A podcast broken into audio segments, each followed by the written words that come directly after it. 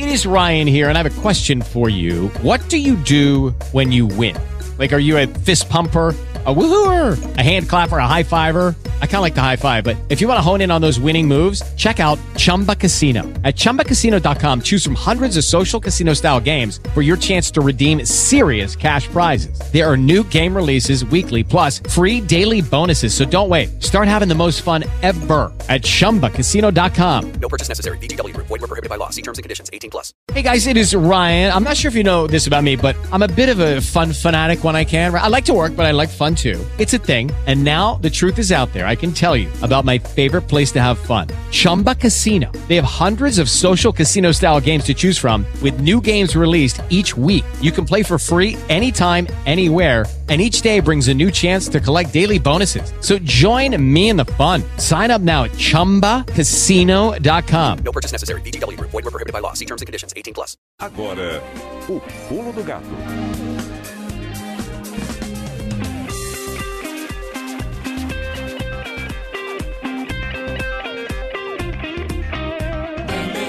empty.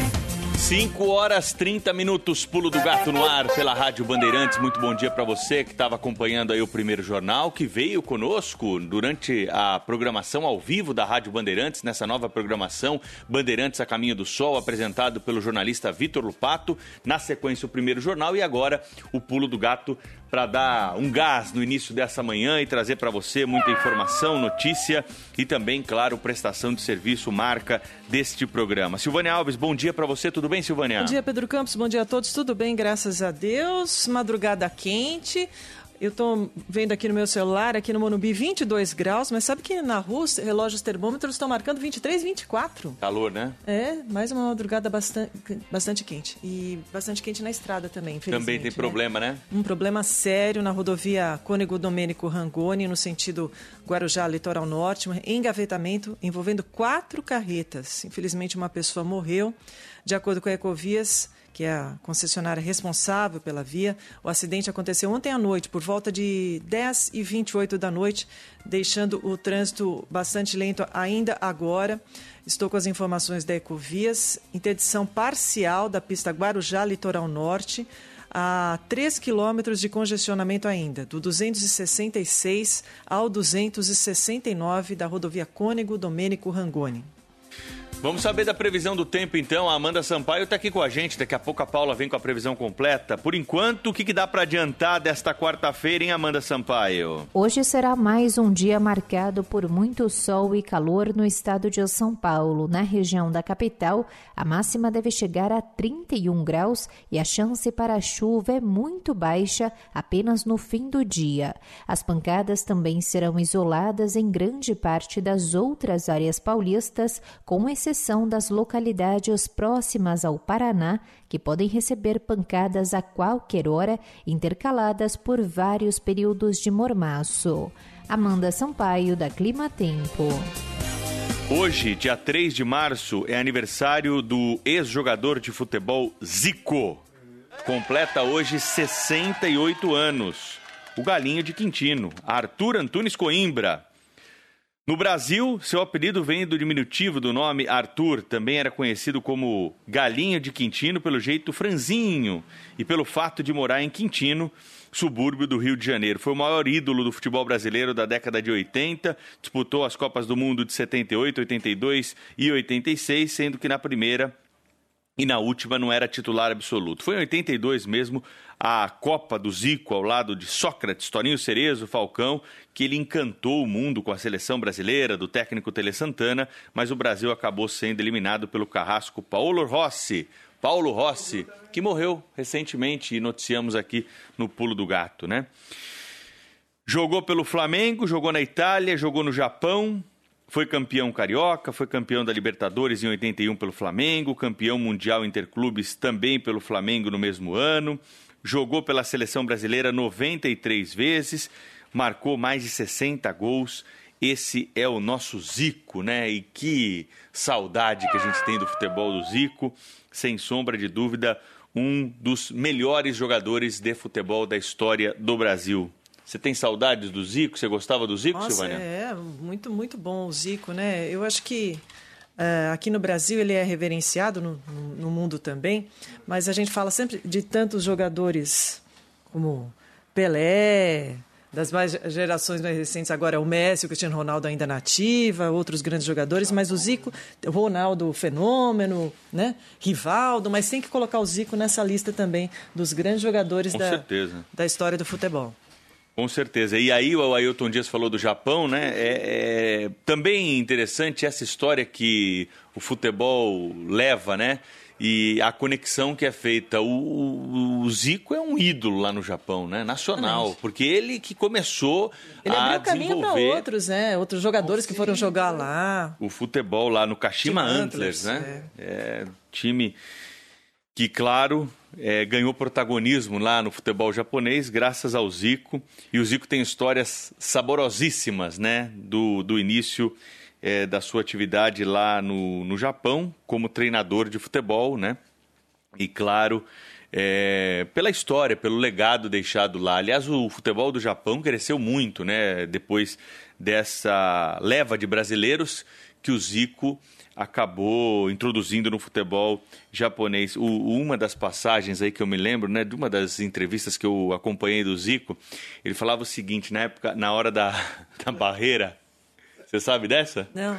Na hora da barreira, né, vai, vai cobrar a falta lá, os jogadores japoneses ficavam quietinhos lá, paradinhos. O juiz falava assim, ó, o juiz contava lá a distância. É. Fica aqui. Não se mexe. E os japoneses ficavam lá quietinho, paradinho lá na barreira lá. Disciplinados como, né? Disciplinados. E o Zico falava: "Não, vocês têm que ir andando um pouquinho para frente, né?" E o não, mano, o juiz disse que não pode, né? Não pode. e o Zico: "Não, mas faz, é, faz parte do futebol, tem que dar um passinho." tem que ter a malícia, né? Exatamente. Eles mas... não tinham, né? Mas é uma, uma das histórias aí que o Zico tem dessa passagem aí pelo Japão. Então, um grande abraço para o Zico, aqui do pessoal do Pulo do Gato, 68 anos hoje. Que saudades do futebol do Zico. Bom, tem lembrança também triste, né? Nesse dia 3 de março, há seis anos, em 2015, morria José Rico, da dupla José Rico e Milionário, de parada cardíaca. Milionário José Rico. Milionário José Rico. É. É José Alves dos Santos, que nasceu em São José do Belmonte em 29 de junho de 46 e faleceu em Americana no dia 3 de março de 2015, uma das mais famosas duplas do país, ao lado de Romeu Januário de Matos, milionário.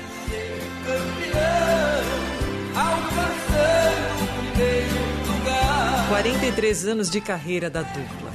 Vendeu cerca de 35 milhões de exemplares de 29 discos gravados desde 1973. Na Estrada da Vida é um dos maiores sucessos né, de Milionário José Rico.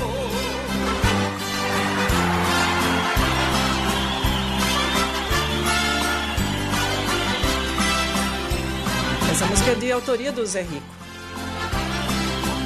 Deu até nome ao filme, né? De grande sucesso, onde eles interpretaram eles mesmos. Em 1977, essa música Estrada da Vida. Para quem não quer que sou, ser aquilo que merecer.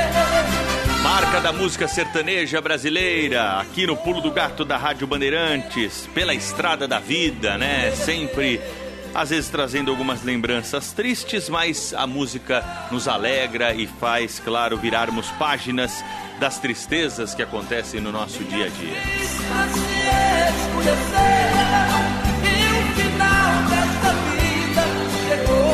5 horas e 38 minutos, esse é o Pulo do Gato, você participa conosco, hein? Cadê a mensagem do ouvinte aí, Ailton Dias? 11 999 048756. Já tem mensagem chegando. Bom dia, Silvânia. Bom dia, Pedro Campos. Aqui quem fala é Caetano, da Freguesia do Ó. Acabei de passar debaixo do viaduto da Freguesia do Ó, na pista central da Marginal Tietê, sentido Dutra. Uma quantidade enorme de lixo na pista, na faixa da esquerda e na faixa do meio. Quem tiver nesse sentido aí, toma cuidado, mantenha a direita, porque algum caminhão com lixo reciclável deixou cair o lixo ali e tem muito lixo, muita coisa, coisas grandes na pista. Cuidado, hein? Lixo na pista da marginal do Tietê, hein? O ouvinte está avisando aí, caiu uma quantidade grande né, de produtos deixados aí por um caminhão. Atenção para a subprefeitura da região, pessoal da limpeza urbana aí, passar lá na ponte freguesia do Ó para limpar, porque carros vão passar por lá, motocicletas, e aí risco de acidente, além de espalhar esse lixo pela pista da marginal. Eduardo Munhoz pede um alô para a esposa Gisele, 14 anos de casamento hoje. Também o Rogério de Diadema, parabenizando o filho Kaique, completando 24 anos, e tem mais um pedido de alô. Bom dia, Pedro Campos. Bom dia, Silvana Alves. Aqui é Rosa de Mauá. Eu queria um miado para mim também, que hoje é dia meu aniversário, 3 de março. Beleza? 53 aninhos. Obrigado, gente. Tudo de bom, bom trabalho para vocês. Tá aí o miado, Parabéns. então, pro nosso ouvinte. Parabéns aí. 5.3, né? Como dizia o Zé Paulo aqui nas idades, no Pulo do Gato. Grande abraço pro nosso ouvinte. Você continua participando conosco, vai mandando a sua mensagem. Tá vendo algo diferente aí pelo seu caminho? Tá preocupado com alguma situação? Manda pergunta. A Silvânia responde aqui, Nossa. viu? Sil responde aqui, Ai, viu? Não, nem tudo, viu? Nem tudo. Silvânia sabe tudo. Quando ela não sabe, ela vai atrás, não, rapidinho. Às vezes não, não, não dá tempo. Né? Pergunta né? pra Silvânia aí que ela. não, às vezes o ouvinte. Ontem mesmo o ouvinte, tadinho, me perguntou o que, que ele poderia fazer, porque o patrão tá obrigando ele a trabalhar em home office, né? Eu falei, olha, eu não tenho e o do advogado tenho... lá, como é que foi? Do eu não, não, sei responder. O senhor tem não, que, que mandou a mensagem do advogado. O sindicato da categoria, né? Mas ele não gostou. Ah, é. Como é que Liga foi? pro meu advogado, porque ele não me atende. Tem, então tem algumas coisas que a gente, infelizmente, não pode fazer, né? Claro. A gente tá brincando, mas com todo respeito, é, o, o Boca no Trombone mesmo, é um órgão, é um quadro do, do programa que, a, cuja função não, não é falar mal da empresa. Né? É tentar ajudar o ouvinte depois que ele esgotou todas as alternativas. Então a gente Exato. entra em contato é, com muito respeito às empresas, aos órgãos é, administrativos, seja estadual, municipal, federal, pedindo, solicitando alguma ajuda, uma atenção especial. É a única coisa que a gente pode fazer. Mas nem sempre a gente também tem retorno, né, Pedro Campos? Claro, E não, aí, com certeza. É não que temos- chegam alguma, alguns pedidos inusitados aqui que É. nos divertem nos bastidores às vezes, né? Briga de marido e mulher, né? O sujeito tá brigando com a mulher, não adianta ajuda, Maria. botar a boca no trombone, aí né? tem que ir na polícia. É, tem que conversar lá para tentar resolver. Mas se você tem algum problema que não foi resolvido, você está tentando há um tempo, com a administração pública, com alguma empresa, resolver o seu impasse aí e não consegue, meta a boca no trombone aqui no Pulo do Gato da Rádio Bandeirantes. Nós vamos atrás da explicação para o seu problema. 5 horas e 41 minutos. Vamos girar a nossa equipe de repórteres para saber o que é notícia nesta quarta-feira no Brasil e no mundo, começando por Brasília. Repórter Natália Pazzi vai atualizar as informações sobre a chamada PEC da impunidade. Como é que está essa questão, hein, Natália? A partir da indicação de integrantes feita pelos líderes partidários da Casa, a Câmara dos Deputados irá formalizar a comissão especial que vai discutir a proposta que torna mais difícil a prisão de parlamentares. A proposta de emenda à Constituição, que passou a ser chamada de PEC da impunidade, prevê, dentre outros pontos, que deputados e senadores não poderão ser presos por decisão de apenas um ministro do Supremo Tribunal Federal. O texto foi apresentado após a prisão em flagrante do deputado Daniel Silveira, que gravou um vídeo com ataques aos ministros do Supremo e com a defesa de pautas antidemocráticas. A PEC estava na pauta para votação no plenário na última sexta-feira, mas por falta de acordo, o presidente da Câmara, deputado Arthur Lira, decidiu anunciar a criação da comissão. Agora são 5 horas e 43 minutos. E no Amazonas, um estudo vai atestar na prática a eficácia das vacinas aplicadas no estado. Alex Ferreira. Um grupo de pesquisadores vai estudar a eficácia das vacinas contra a Covid-19 a partir de amostras do público já imunizado de 160 mil pessoas no Amazonas. A expectativa é que as informações obtidas possam confirmar a garantia dos imunizantes como ferramenta no enfrentamento da doença, principalmente causada pela variante P1. O estudo será feito por especialistas do Comitê de Assessoramento Científico Externo do Estado, que estimam um período de duas semanas para divulgação de dados parciais. Os tipos de vacinas usadas no Amazonas até o momento são a Coronavac e a AstraZeneca. No ano passado, 25 mil empregos formais foram perdidos no país. Quem tem os detalhes é o repórter Arthur Queiroz. Em 2020, 75 mil estabelecimentos comerciais fecharam as portas e 25 mil empregos formais foram perdidos, em consequência da crise econômica causada pela pandemia da Covid-19. O levantamento é da Confederação Nacional do Comércio de Bens, Serviços e Turismo, que calculou esse número a partir da diferença entre o total de abertura e de fechamento das lojas. Todos os estados tiveram números negativos e o impacto foi maior em São Paulo, Minas Gerais e Rio de Janeiro. 5h44 na Bahia, o toque de recolher é estendido pelo menos até a próxima semana. A reportagem é do Gabriel Nascimento. Salvador e região metropolitana seguem com as atividades não essenciais proibidas até segunda-feira. O decreto iria expirar nesta quarta e cinco da manhã. Desde sexta podem funcionar apenas hospitais, farmácias, postos de combustíveis e supermercados. Nas demais cidades da Bahia, o toque de recolher foi estendido até o dia 31 de março, das 8 da noite às 5 da manhã, sendo que aos fins de semana o comércio não essencial fica proibido. E no Rio de Janeiro, em Agatha Meirelles tem atualização sobre a prisão domiciliar da deputada Flor de Lis. Fala, Agatha.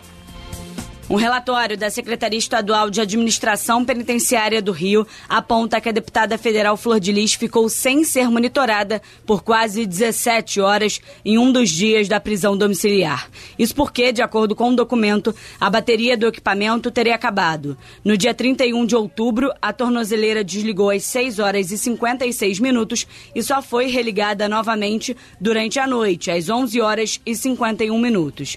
O relatório mostra que o equipamento ficou desligado desligado por falta de bateria 11 vezes desde outubro até o mês passado. Flor de Lis é ré em um processo onde é acusada de ser a mandante da morte do marido, o pastor Anderson do Carmo. Rádio Bandeirantes. Aqui você se informa. Paulistão 2021. Hoje tem dois jogos. Primeiro é o tricolor e depois tem clássico. Se liga aqui. A partir das quatro e meia da tarde, o São Paulo pega a Inter de Limeira com narração do Rogério Assis. Luciano ajeita a entrada da grande área, roubou. Linda pinta, cortou mais um, bateu pro gol! Gol! Colado às sete da noite é Corinthians e Palmeiras com o Linces Costa. Na cara do gol para fazer o terceiro do Corinthians, entrou, goleiro saiu, ele bateu! Gol! Levantamento no bola do gol, vai ser o gol do Palmeiras, o toque de cabeça! Clássico é jogão, com comentários de Alexandre Pretzel. Não interessa se é com titulares ou reservas, Corinthians e Palmeiras repercute muito, sempre, em qualquer campeonato. Na Bandeirantes, futebol para todas as torcidas. Oferecimento Braspress, a sua transportadora de encomendas em todo o Brasil. Em São Paulo, ligue 21889000. Nakata, com amortecedor HG Nakata e seu mecânico de confiança, é tudo azul pela frente. Chega mais. Sicredi Paulistão Sicredi o clássico dos clássicos está de volta. Curta esta paixão com a gente. Tenda Atacado, bom negócio é aqui. E Grupo Souza Lima, eficiência em segurança e serviços. O pulo do gato. Meu dinheiro, minhas regras. Com Carol Sandler. Bom dia, Carol. Bom dia, Silvânia, e bom dia aos ouvintes da Rádio Bandeirantes. Deixa eu fazer aqui uma pergunta. Você sabe responder o que é o IPCA? Porque o IPCA é o índice de inflação mais utilizado no país. Ele é considerado a referência, inclusive, para o Banco Central para tomar a decisão sobre a nossa taxa de juros. Então, entender o que é o IPCA e conseguir acompanhar esse noticiário é algo importante para você saber como ele impacta não só os seus gastos, mas também os seus investimentos, tá? A inflação é algo que mede o avanço ou não né, dos preços ao longo de um tempo. Então, a gente tem as medidas mensais do IPCA que a gente consegue ver como aquela cesta de produtos eh, teve os seus preços, as alterações dos seus preços naquele mês. Isso é importante pelo seguinte. Quando os preços estão subindo muito, como é o caso que a gente está vendo agora, a inflação acelerando, o Banco Central precisa agir. E a forma como ele age é controlando, segurando ali a taxa de juros, ele sobe a taxa de juros para controlar a inflação. Então, se a inflação está alta, o Banco Central sobe os juros. Isso ajuda a controlar o avanço dos preços, que é muito bom para os consumidores, certo? Ninguém gosta de ver o preço do arroz subindo ali indefinidamente. Por outro lado, para os investimentos, isso também impacta, tá? Então, impacta, por exemplo, no, na rentabilidade dos títulos mais conservadores, como os títulos que são ligados ao CDI. O CDI, para quem não sabe, é uma taxa de juros que acompanha sempre muito de perto a própria taxa Selic. Então, o Tesouro Selic, por exemplo, vai sempre ter uma rentabilidade de acordo com a Selic, um CDB sempre de acordo com o CDI. E aí, quando sobe a rentabilidade da Selic, subiu a rentabilidade do CDI, o investidor ganha mais. Por outro lado, a bolsa sofre, porque quando a renda fixa está ganhando com mais facilidade, menos gente tem interesse de investir na bolsa. Então, é muito importante acompanhar o noticiário sobre o IPCA para você entender qual a tendência não só dos preços dos alimentos, dos produtos, mas também como isso impacta os seus investimentos. Bandeirantes. Step into the world of power, loyalty. And luck. I'm gonna make him an offer he can't refuse. With family, cannolis, and spins mean everything. Now, you wanna get mixed up in the family business. Introducing The Godfather at ChumbaCasino.com. Test your luck in the shadowy world of The Godfather slot. Someday, I will call upon you to do a service for me. Play The Godfather now at ChumbaCasino.com. Welcome to the family. VGW Group. No purchase necessary. Void where prohibited by law. See terms and conditions. 18 plus. It is Ryan here, and I have a question for you. What do you do when you win? Like, are you a fist pumper? A woohooer, a hand clapper, a high fiver. I kind of like the high five, but if you want to hone in on those winning moves, check out Chumba Casino. At ChumbaCasino.com, choose from hundreds of social casino style games for your chance to redeem serious cash prizes. There are new game releases weekly, plus free daily bonuses. So don't wait. Start having the most fun ever at ChumbaCasino.com. No purchase necessary. VGW. Void were prohibited by law. See terms and conditions. 18 plus. 5 horas e 50 minutos, repórter Igor Calian ao vivo aqui no Pulo do Gato para trazer informação no início desta manhã de quarta-feira, para você ficar bem informado ao sair de casa, ao voltar para casa depois de uma jornada de trabalho. Fala Igor, bom dia.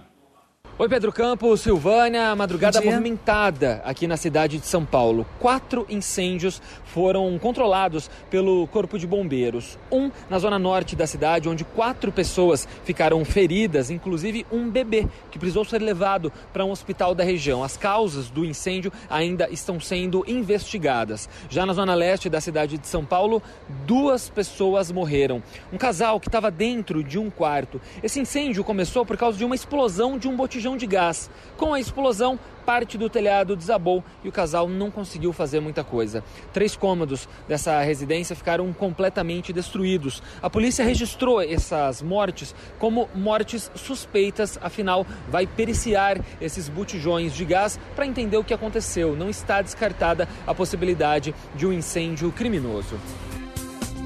Agora são 5 horas e 51 minutos. Vamos ao nosso SEDOM, o trabalho do jornalista Milton Parron, frente ao Centro de Documentação e Memória da Rádio Bandeirantes. Há 55 anos estreava no Corinthians um dos maiores ídolos do futebol brasileiro, Manuel Francisco dos Santos, o inesquecível Garrincha, que estava parado há seis meses por causa de contusões e desentendimentos com a diretoria do Botafogo, clube que defendia há 12 anos. Sua estreia na noite de 2 de março de 66 contra o Vasco pelo torneio Rio-São Paulo lotou o Pacaembu. Todos queriam ver o anjo das pernas tortas, que mostrou habilidade de sempre, mas muito longe do futebol eficiente de outros tempos na frente a Flávio, Flávio retarda. Bola curta na ponta direita para Garrincha, mete o corpo, tenta, pinta, passou uma vez por Tião, outra vez passa a bola entre as pernas de Tião, vai ajeitar, levantou para a boca do gol, subiu Flávio, bola rechaçada, entrou Thales, dá para Nair, ergueu para a boca do gol, sobe Flávio, tenta a cabeçada, domina o Daír, recua para o goleiro e segura. E o público corintiano delira, com a pinta espetacular de Garrincha entortando o adversário. Movimentada a bola por intermédio de Amauri, acaba recolhendo no meio do gramado Edson, levantou para o ataque por metendo o recolhe dessa vez. Aí o reitor descarregou para meio do gramado, recolhe Flávio, Flávio recua então para Rivelino, não pega, mas consegue pegar então Galhardo fazendo abertura, num passe espichado na ponta direita para Garrincha, recebe o moço das pernas tortas, ajeitou, ergueu, entrou no cabeça na bola, raspa o travessão e sai pela linha de fundo numa jogada bonita com Garrincha, erguendo sob medida para a careca de Dino Roberto. Está pintando o primeiro gol corintiano que deve forçar mais os passes para Garrincha lá pela ponta direita. Movimentada a bola por intermédio de Mauri, saltando na direita para Joel. Joel outra vez então para Mauri. O Vasco faz 3 para o Vasco da Gama. 0 para o Corinthians, torcida brasileira. Fala, Maltoni. Vamos ver ali o que é que diz o senhor Oswaldo Brandão. A apresentação do Garrincha, de modo geral, é boa porque faz muito tempo que não joga futebol. Estranha campo, estranha público, estranha tudo. Embora seja um jogador considerado um dos grandes jogadores do mundo, mas por seis meses parado, num tratamento todo especial, a gostosura de ver Garrincha em campo sem sentir nada. Essas são as coisas boas. Ô Brandão, o que é que você teria assim a contar? Quem esteve aí viu, afinal, não deu nada certo pro Corinthians, deu tudo certo pro Vasco, as três oportunidades, três gols, mas de qualquer maneira, como é que você sentiu que o, por que, que o time não, não se encontrou? Ô, Matone, há sempre nas equipes de futebol um daqueles dias de azar. E hoje foi o dia do Corinthians, quer dizer, o Corinthians jogou mal, não podia ganhar. Não houve uma peça que pudesse dizer considerada boa. Funcionou bem. Todos eles jogaram mal. Que isso acontece. É, na estreia do ídolo, o Corinthians acabou perdendo 3 a 0 para o Vasco. Pior foi o resultado do segundo jogo de Garrincha com a número 7 do Parque São Jorge, 5 a 1 para o Botafogo no Maracanã. Já o terceiro jogo, um amistoso contra o Cruzeiro no Mineirão, no dia 13 de março de 66, foi 2 a 1 para o Corinthians. E Garrincha fez seu primeiro gol com a camisa alvinegra. E uma semana mais tarde, no dia 19 do mesmo mês, fez um dos dois gols do Timão na vitória por 2 a 0 contra o São Paulo. Foram os dois únicos gols de Garrincha nos 13 jogos que defendeu as cores do alvinegro paulistano. E hoje tem Corinthians e Palmeiras, hein, Silvânia? Eu contra você, você jogo contra do, eu. Jogo dos mais com cara de amistoso, né? É. Porque Daqui a pouquinho o Guilherme Simati vai com estar aqui. reserva, Corinthians também vai com o surto de Covid, né? É. Tá, com, é, confirmado ontem, deve colocar vários reservas também em campo, né? Daqui a pouquinho o Guilherme Simati vai estar aqui no pulo para falar com a gente sobre esse jogo. Agora, faltam cinco minutos para seis horas da manhã. Quarta-feira é dia de Espaço Mulher aqui no Pulo do Gato da Rádio Bandeirantes. A Silvânia hoje vai seguir falando sobre tireoide, né, para os nossos ouvintes nesse espaço do programa. Mulher. Espaço aberto. O assunto hoje continua sendo doenças da tireoide, com a endocrinologista Manuela Rocha Brás, da Sociedade Brasileira de Endocrinologia e Metabologia Regional São Paulo.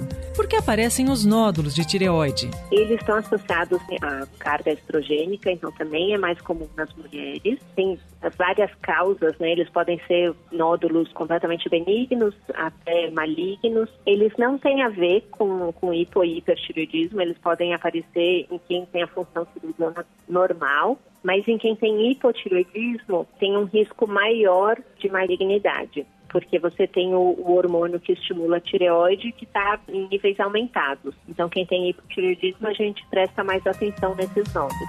E a partir de qual tamanho o nódulo deve ser puncionado para análise?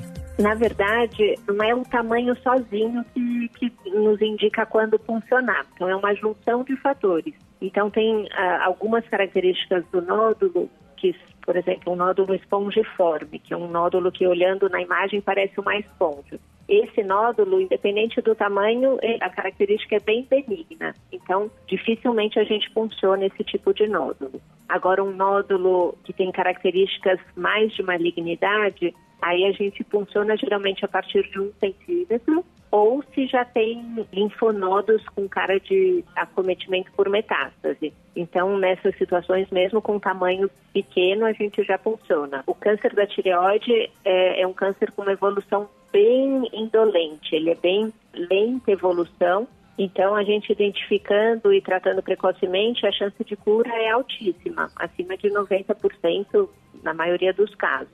O tratamento, ele consiste em operar, então geralmente a gente tira o nódulo junto com metade da tireoide ou a tireoide inteira, dependendo do caso. Às vezes precisa fazer radioiodoterapia nem sempre é necessário, então se o risco é, do câncer é muito baixo de ter recidiva, a gente nem precisa fazer radioterapia e a gente vai acompanhando com ultrassom e exames de imagem na maioria dos casos. É preciso preocupar-se também com cistos de tireoide? Eles desaparecem sozinhos? Até podem, quando são bem pequenos, podem desaparecer. Se são um pouco maiores, geralmente não desaparecem. Mas eles não têm problema nenhum, a não ser que eles tenham algum componente sólido no meio. Mas quando são completamente císticos, ou seja, só líquido, não tem problema nenhum, não tem necessidade de funcionar. O único problema é se ele tiver um tamanho grande e estiver comprimindo alguma estrutura do pescoço ou incomodando esteticamente o paciente. Ouvimos a endocrinologista Manuela Rocha Brás. Faltam dois minutinhos para 6 horas da manhã, são 5 horas e 58 minutos. A repórter Marcela Terra está ao vivo conosco. Hoje começa uma nova fase da campanha de vacinação em São Paulo. Idosos com mais de 77 anos poderão ser vacinados contra a Covid-19. Está chegando a sua hora aí? Está ansioso para tomar a vacina? Siga aqui na programação da Rádio Bandeirantes, nós vamos informando direitinho para você. E a Marcela está em um dos postos de vacinação, né, Marcela? Bom dia. É, Pedro, bom dia para você, bom dia para Silvânia. Bom pois dia. é, hoje é um novo dia e agora 77 anos e 79 anos, quem tem entre essa idade pode ir se vacinar em alguns dos postos de drive-thru, né? Porque tem uma diferença e a gente precisa deixar isso bem claro para o ouvinte.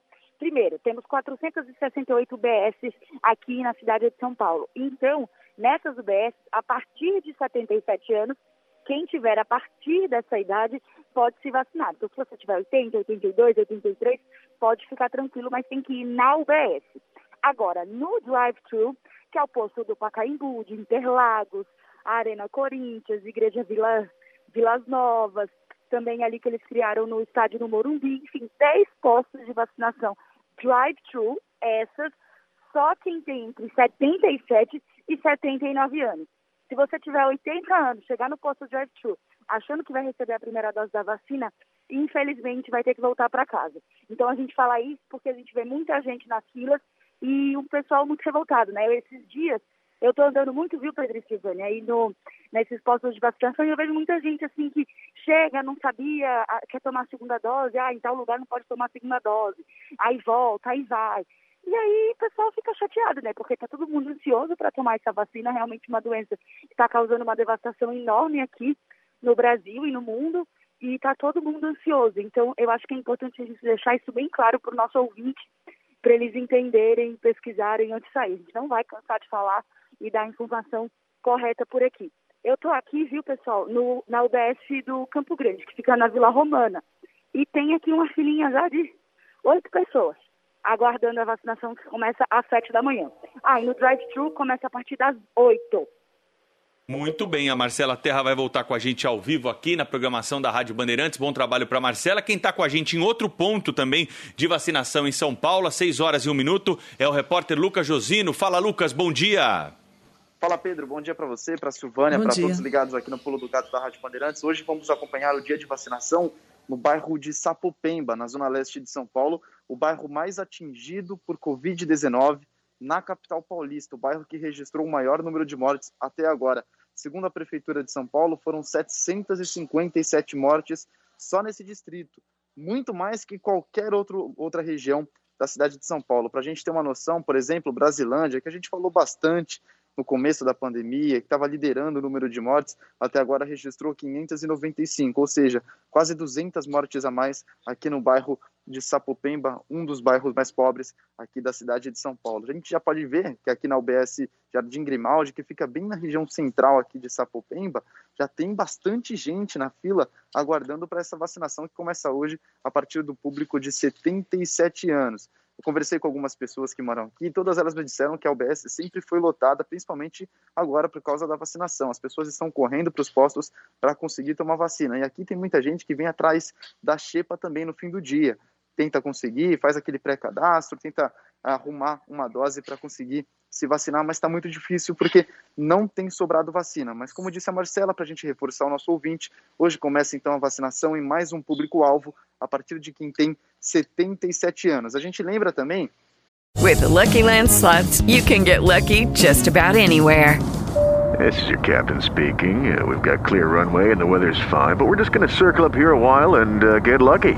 No, no, nothing like that. It's just these cash prizes add up quick. So I suggest you sit back, keep your tray table upright, and start getting lucky. Play for free at LuckyLandSlots.com. Are you feeling lucky? No purchase necessary. Void where prohibited by law. 18 plus terms and conditions apply. See website for details.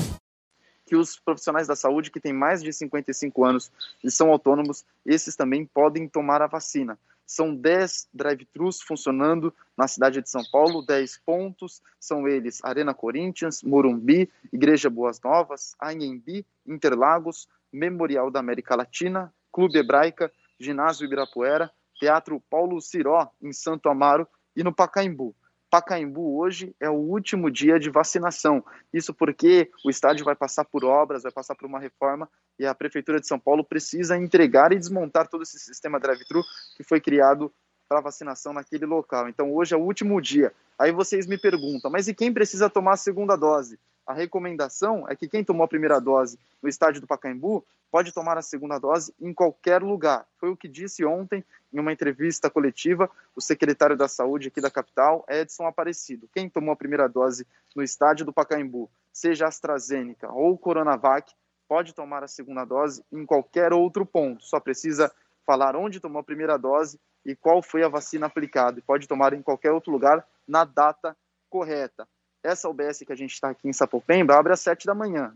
Funciona das 7 da manhã às 7 da noite. Nesses pontos drive-thru drive que a gente falou agora, abre um pouco mais tarde, 8 da manhã, e fecha às 5 da tarde. Precisa levar RG e CPF para tomar vacina. A gente tem falado bastante de drive-thru, Pedro e Silvânia, só para encerrar, mas olha, mais de 716 mil pessoas foram vacinadas aqui na capital paulista e apenas 6% desse total tomou a vacina nos pontos drive-thru na cidade de São Paulo. Ou seja, a maior parte da população vai mesmo na UBS e na AMA ser imunizado contra a Covid-19. Pedro e Silvânia. Tá, e o Lucas Josino trazendo todas as informações. É muito importante né, a gente lembrar claro que diminuindo as faixas etárias aumenta a população a ser vacinada, por isso né, nós vimos de 5 em 5 anos, agora uma redução de 77 a 80 anos é a novidade da vacinação em São Paulo, novo público-alvo que pode se vacinar. Até então a gente vinha sempre é, em grupos com diferença aí de cinco anos, agora três anos de diferença, justamente porque o contingente é maior. E devemos lembrar, né, Silvânia, que a prefeitura e o governo do estado divulgaram aí nos últimos dias os números referentes à estimativa dessa população. Então, para quem começa hoje a vacinação, que tem entre 77 e 79 anos, né, na verdade são três anos aí, como eu disse, é, a mais na faixa etária que pode ser vacinada, 430 mil pessoas devem ser então vacinadas. Quando começa uma nova faixa etária, a gente tem logo uma procura, porque é óbvio que as pessoas estão é, ansiosas para tomar a vacina, por isso deve ser um dia de grande movimento nos postos de vacinação. E a gente lembra também que o drive-thru montado no Pacaembu atende somente até às 5 horas da tarde de hoje, quarta-feira, porque depois o Pacaembu será fechado para a reforma e a Secretaria Municipal de Saúde informou que a região estará assegurada com o recém-inaugurado drive-thru do Memorial da América Latina, que é a opção ali para os moradores mais próximos. Uh, nós temos aqui os números atualizados do vacinômetro no estado de São Paulo. 2.651.199 vacinados, sendo 607.647 desses já na segunda dose e o restante ainda tomando a primeira dose da vacina contra a Covid-19. Os números do, do estado de São Paulo são preocupantes nos números de casos. Ontem, as taxas de ocupação dos leitos de UTI chegaram a 75,5% na Grande São Paulo, 74,3% no estado. Número de pacientes internados, 16.635. Isso até ontem pela manhã, né?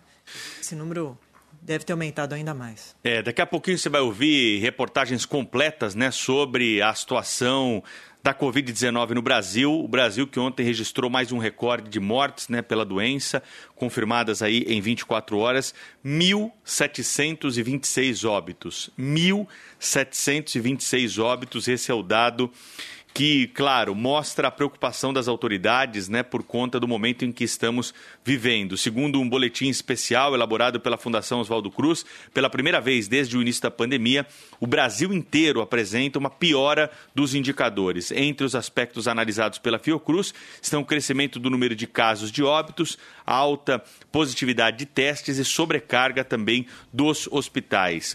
O número no Brasil subiu de 1,02 para 1,13, ou seja, 100 doentes contaminam hoje 113 pessoas. Né? É muito importante ficar atento a esses números.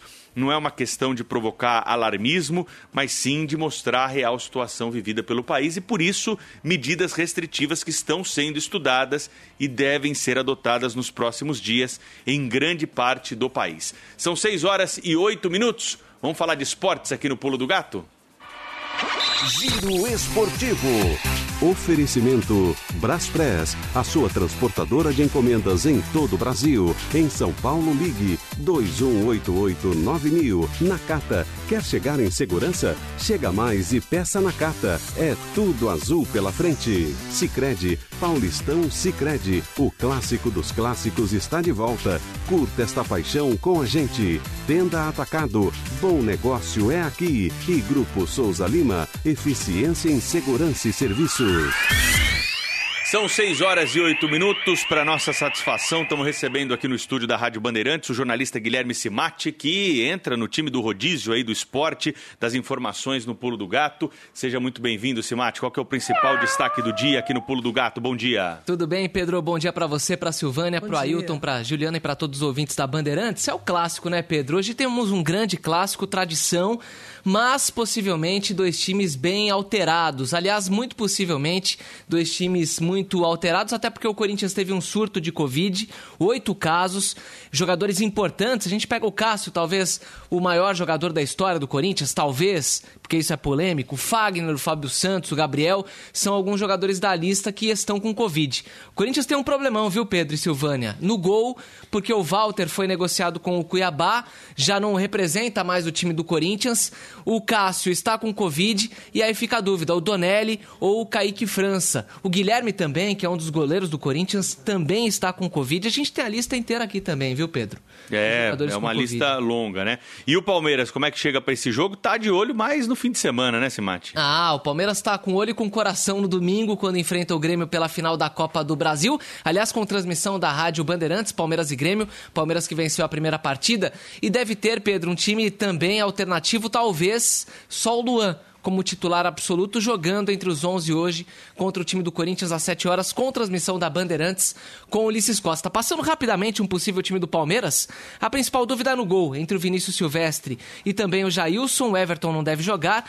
Breno Lopes aparece como opção na lateral. Veja só a alteração no time do Palmeiras. Luan, Renan e Vitor Luiz, com Danilo, Gabriel Menino ou Lucas Esteves, o Scarpa, o Lucas Lima, o William e também o Gabriel Silva. Rapidinho, antes do jogo do Corinthians às 7 da noite com o Palmeiras. Palmeiras aqui na Rádio Bandeirantes, tem outra transmissão, né? O São Paulo vai a Limeira. Isso, São Paulo vai a Limeira às 5 horas da tarde, com transmissão do Rogério Assis aqui na Rádio Bandeirantes e possivelmente o técnico Hernan Crespo buscando a primeira vitória da equipe, jogando de novo com três zagueiros. Isso deve acontecer novamente. É claro que a gente fica com expectativa sobre a escalação, mas o São Paulo deve atuar com três zagueiros. E o Santos também joga hoje pelo Paulistão, né, Simate? Joga sim também às 5 horas e é claro que a gente também acompanha tudo em tempo real, Pedro. O Santos encara o time da Ferroviária e o Pará com Covid é um dos desfalques do time do Santos que também tem muitos desfalques, está colocando a garotada para jogar, como é a tradição do Santos, mas com muitos desfalques. Patrick Bom, de Paula já está liberado? Desculpa. Imagina. Não, não, ainda não. Ainda está com Covid, Silvânia. O Patrick de Paula ainda é desfalque no Palmeiras. Meio de campo deve ter né, o Danilo, o Gabriel Menino ou o Esteves, acredito que até o Esteves e o Gustavo Scarpa, um time alternativo. Mas a principal notícia de Santos vem do nosso rei do futebol, né? O Pelé foi vacinado, Simate. Foi, ele fez 1.282 gols na carreira. Esse foi, sem dúvida nenhuma, Pedro, o gol de número 1.283 do Pelé. Certamente, foi vacinado ontem. A gente fez até um especial aqui na Rádio Bandeirantes com a irmã dele, né? Com a Maria Lúcia. Aliás, um Sim. beijão para ela e também para a Dona Celeste. O Pelé fez 80 anos em setembro. Se não me engano, foi em setembro ou novembro. Novembro, acho. Pelé foi, fez 80 anos agora, então ele entrou nesse grupo que pode se vacinar por enquanto. Pelé. A idade dele notícia. é outubro, né? É, outu é, é outubro? outubro? Outubro. É outubro? É. Então eu errei, eu falei setembro, novembro e outubro. É Olha lá o nosso Natal rei. Natal do futebol, como é. diz o Milton Neves, né? Você vê lá Pedro Silvânio na tela ali, o Pelé sendo vacinado, inclusive. O Pelé sendo Legal. vacinado. Sensacional notícia. Roberto Carlos foi vacinado anteontem, né, no Rio de Janeiro. Pelé vacinado aí, grandes nomes, né? É, exatamente. As majestades aí recebendo a vacina, né? E isso é muito legal. Muito bom ver essa, essa imagem do Pelé aí. Um grande abraço para o Pelé aqui, do Pulo do Gato da Rádio Bandeirantes. Muito feliz de ver essa imagem do nosso rei do futebol, bem saudável e, claro, recebendo a vacina contra a Covid-19. Temos que proteger todos os nossos idosos. Hoje começa a vacinação em São Paulo para quem tem mais de 77 anos. A reportagem está acompanhando. Daqui a pouquinho a gente vai ter mais detalhes mas muito bom receber essas imagens também das personalidades aí sendo vacinadas. Simate, mais alguma coisa, Silvânia? Tenho sim. Cuca no Atlético Mineiro. É, há essa especulação, né, Silvânia? Eles teriam até se reunido ontem com o técnico Cuca e o Atlético foi campeão da Libertadores em 2013 justamente com o Cuca. A gente lembra, claro, o Ronaldinho Gaúcho, o Jô. O Cuca deve ser oficializado sim como novo técnico do Atlético Mineiro, é um desejo da diretoria do Galo. E dá para destacar também, rapidamente, Silvânia e Pedro, o Internacional anunciou ontem né, a contratação do Miguel Ángel Ramírez, campeão da Copa Sul-Americana. Com o Del Valle, o time equatoriano, o Ramírez é um técnico espanhol, joga para frente e fica a expectativa de como será o Internacional no comando do Miguel Ángel Ramírez. Guilherme Simati aqui no Pulo do Gato falando de esportes para você. Um abraço em Simati, bom trabalho até a próxima. Abraço Pedro, Silvânia e ouvintes. Atenção com a hora, hein? Tá saindo de casa, não vai perder a hora, hein? 6 e 14 agora. Rádio Bandeirantes. O dia a dia na Braspress é tudo azul. Com segurança, rapidez e qualidade. No Brasil, de leste a oeste, norte a sul. Tem sempre um caminhão azul Braspress na sua cidade. Tarifas na medida e pronto atendimento. Informações em real time com precisão. E pela Aeropress, sua encomenda vai de avião. Braspress, a sua transportadora de encomendas em todo o Brasil. Braspress. Faz muito tempo que você não sai com os amigos. Faz muito tempo que você usa máscara e passa álcool em gel nas mãos. Você não vai parar agora, vai? É importante continuar fazendo tudo isso durante a pandemia. Até a vacina chegar no seu braço, nada muda.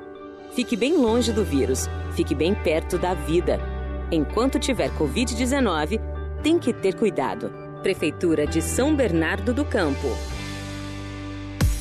O Pulo do Gato. Tem uma notícia triste, viu, Silvânia, para compartilhar aqui com os ouvintes do Pulo do Gato, né? Para quem mora em São Paulo, frequenta São Paulo há muitos anos, certamente conhece o tradicional restaurante Ponto Chique.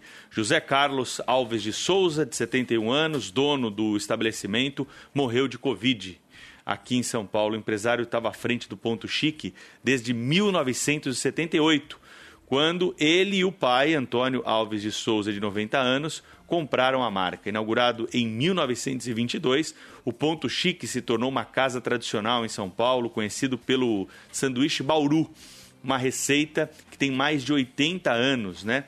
Nas três lojas dos restaurantes, lá no Largo do Paissandu, no centro, em Perdizes e também no Paraíso. O empresário, claro, né, vinha enfrentando aí dificuldades por conta da restrição de circulação, fechamento de estabelecimentos é, em São Paulo, mas certamente é, tinha aí um carinho especial por todos os frequentadores dos restaurantes ao longo desses anos. Né? Ele estava internado na UTI do Hospital São Camilo, foi contaminado pelo vírus, muito provavelmente em Franca, no interior paulista, enquanto acompanhava o pai internado também com Covid-19. Deixa dois filhos, quatro netos e a esposa. Noticiamos então aqui no Pulo do Gato da Rádio Bandeirantes o falecimento de José Carlos Alves de Souza, 71 anos, dono do tradicional restaurante Ponto Chique em São Paulo. Hey guys, it is Ryan. I'm not sure if you know this about me, but I'm a bit of a fun fanatic when I can. I like to work, but I like fun too. It's a thing. And now the truth is out there. I can tell you about my favorite place to have fun Chumba Casino. They have hundreds of social casino style games to choose from, with new games released each week. You can play for free anytime, anywhere. And each day brings a new chance to collect daily bonuses. So join me in the fun. Sign up now at chumbacasino.com. No purchase necessary. Group. Void were prohibited by law. See terms and conditions. 18 plus. Rádio Bandeirantes. 6 e 16, a Paulo Soares já está aqui para trazer informação do tempo nesta quarta-feira. E parece que agora não há previsão de chuva tão forte nesta quarta, é isso? Se confirma, Paula? Muito bom dia. Bom dia, Silvânia. Bom dia, Pedro. Bom, Bom dia, dia. para todos.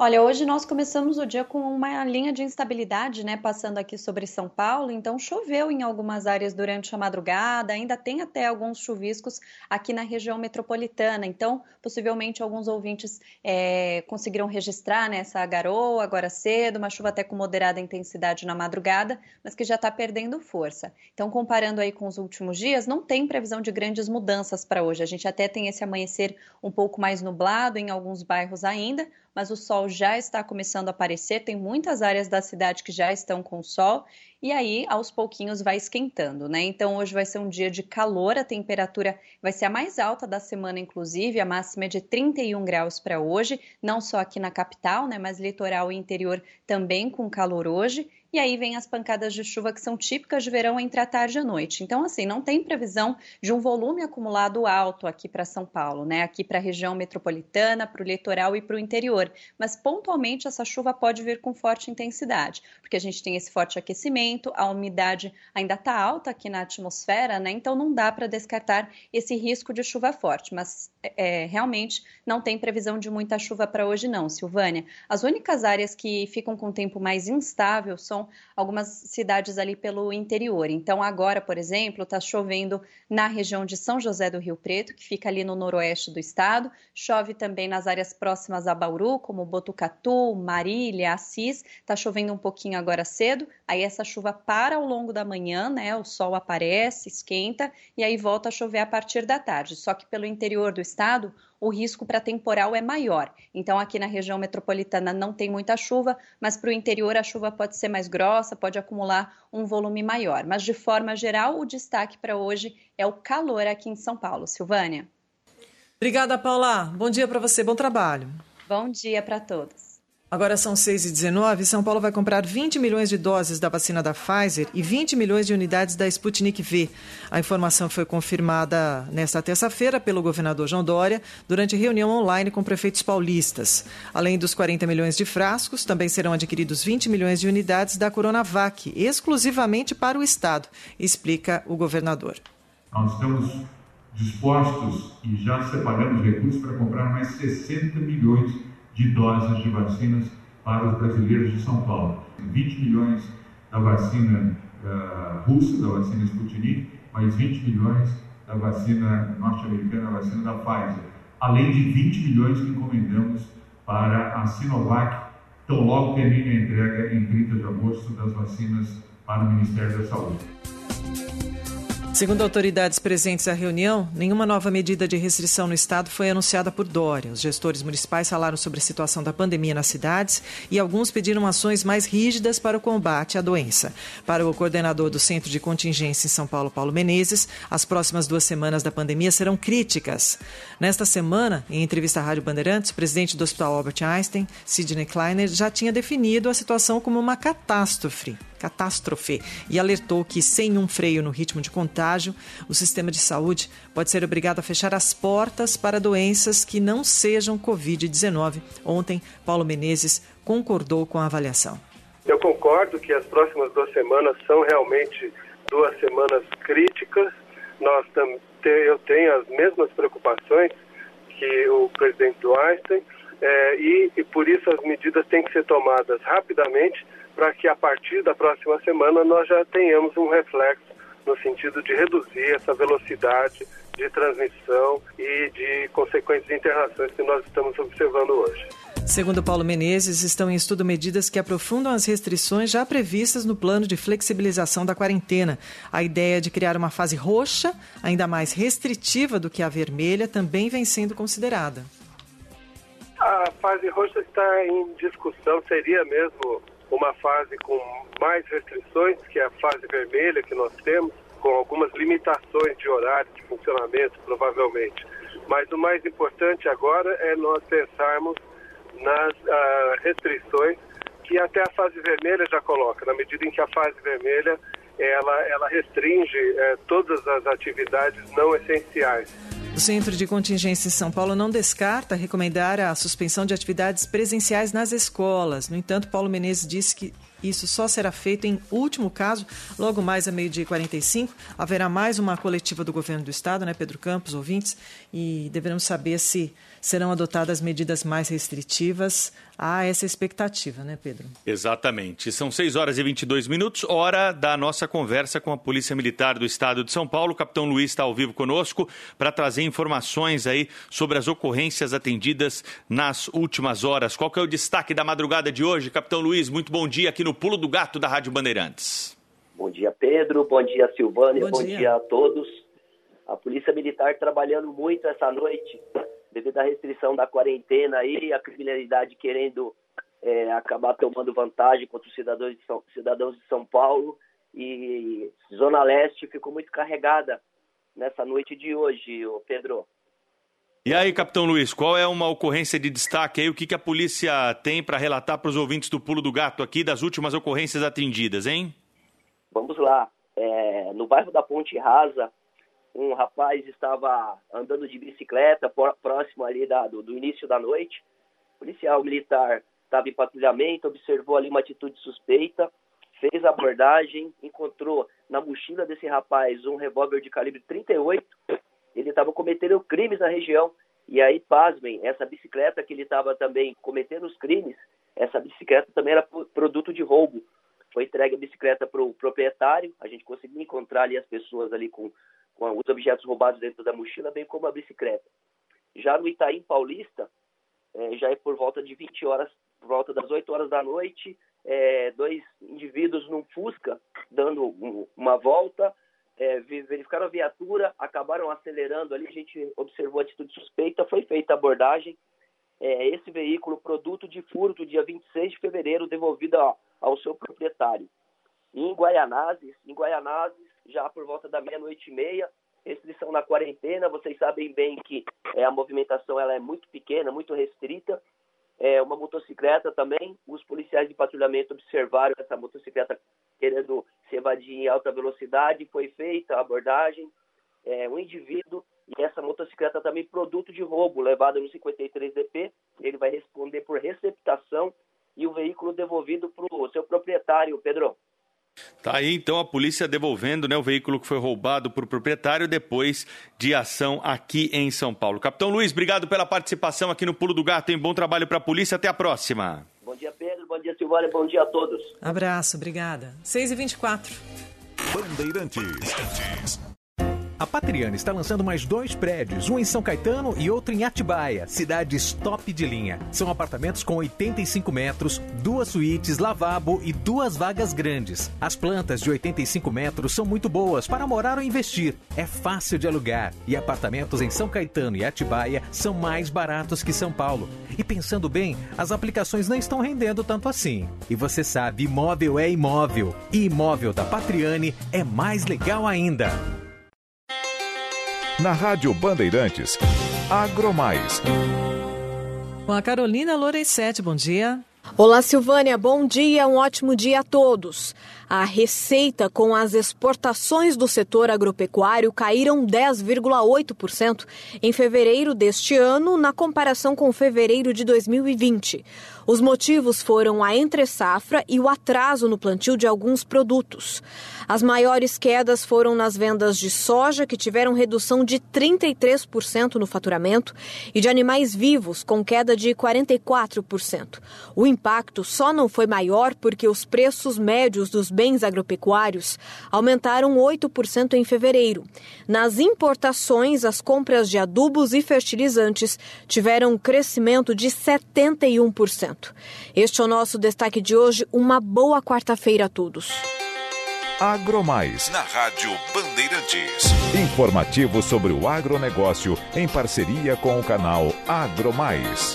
A Bolsa de Valores de São Paulo ontem fechou em alta de 1,09%, o dólar comercial com alta de 1,17, negociado a R$ 5,66, turismo 5,81, o euro com elevação de 1,50, valendo 6,84. Hoje recebem aposentados e pensionistas que ganham até um salário mínimo e que têm benefício de final 8 e também os que ganham mais de um mínimo e têm benefícios de finais 3 e 8. São 6 horas e 26 minutos. Daqui a pouquinho, no Jornal Primeira Hora, um dos destaques. Senador Flávio Bolsonaro afirma ter usado o dinheiro da venda de um imóvel e de uma loja de chocolates para comprar uma mansão em Brasília. O imóvel negociado por 6 milhões de reais fica no Lago Sul, área nobre da capital federal. O local tem mil metros quadrados de área construída com spa, academia, piscina e quatro suítes. Segundo o registro da casa, 3 milhões e 100 mil reais foram financiados pelo Banco Regional de Brasília. Flávio Bolsonaro afirma que as taxas estão de acordo com a renda familiar. O salário bruto do senador é de quase 34 mil reais. Eu vendi um imóvel que eu tinha no Rio de Janeiro, vendi uma franquia que eu possuía também no Rio de Janeiro e dei entrada numa casa aqui em Brasília e a maior parte do valor dessa casa está sendo financiada num banco, numa taxa que foi aprovada conforme o regimento familiar, como qualquer pessoa no Brasil pode fazer. É, já começam atrás de outra coisa agora, ah, mas não, tá, não estamos conseguindo identificar a compra e venda do seu imóvel lá no Rio de Janeiro. Foi um instrumento particular de compra e venda que daqui a pouco vai ter uma escritura pública também e está na fase de elaboração das certidões para que possa instruir essa escritura pública. Nada além disso. Aí a explicação do senador para comprar essa casa. É uma mansão mesmo, né? Quem acompanhou as fotos aí na internet viu que a casa é muito luxuosa mesmo, né? E aí, claro que vem a pergunta: de onde veio a grana para comprar a casa? O senador explicou aí. Claro que esse caso vai ter desdobramento e nós vamos acompanhar. 6 horas e 28 minutos, Silvânia. Como é que está a situação na Cônego Domênico Rangoni, Silvânia? Atualizando a lentidão, agora é um pouco menor, um quilômetro de lentidão na pista sentido Guarujá, litoral norte da Cônego Domênico Rangoni, entre o 266 e o 267, interdição parcial, parcial devido ao engavetamento que aconteceu ontem à noite, envolvendo quatro carretas no sentido, então, Guarujá, litoral norte, Pedro.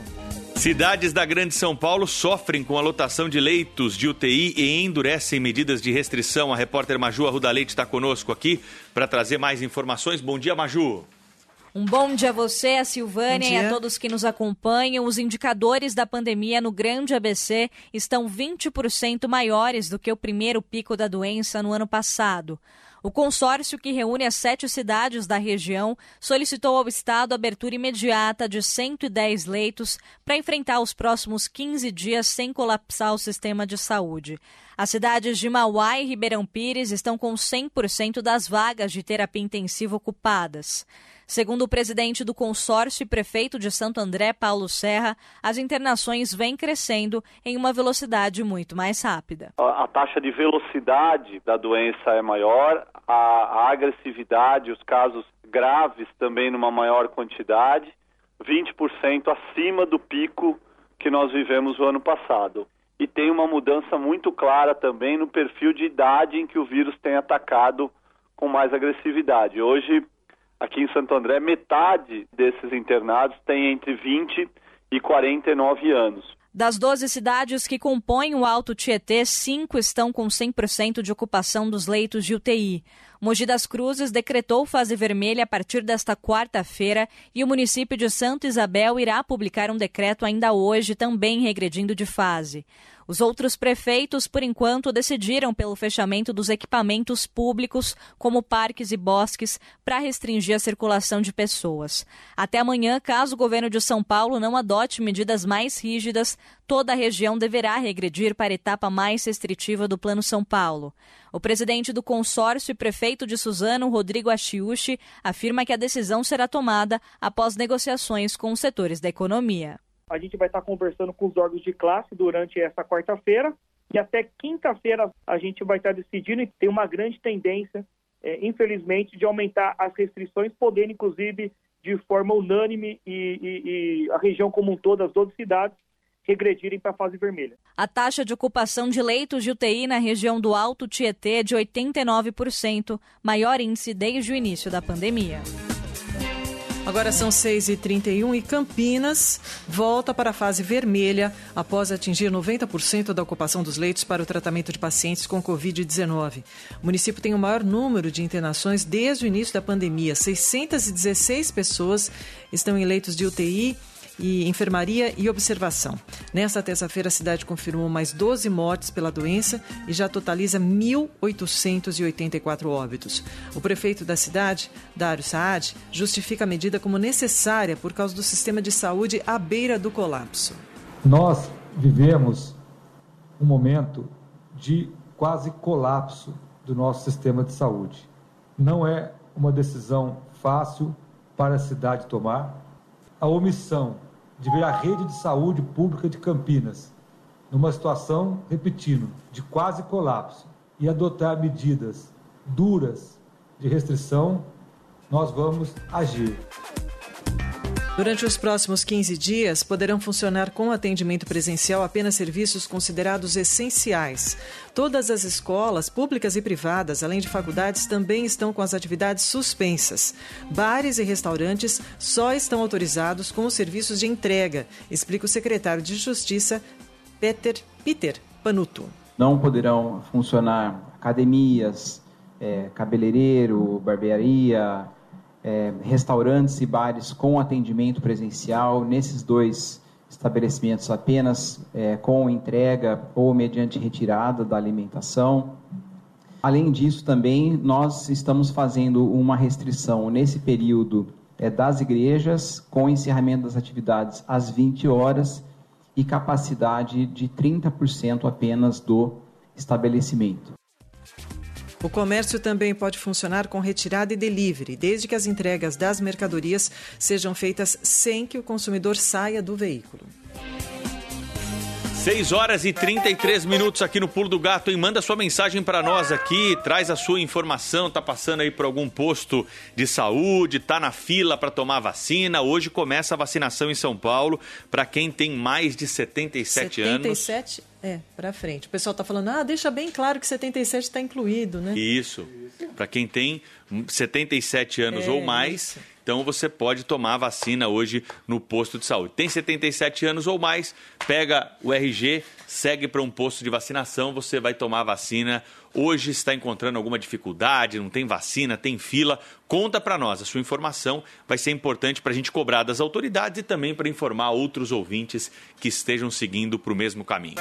6h34. Rádio Bandeirantes.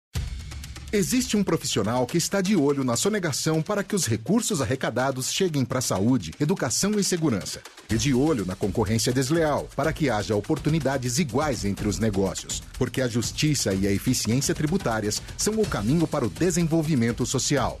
Você pode não ver, mas ele está trabalhando por você.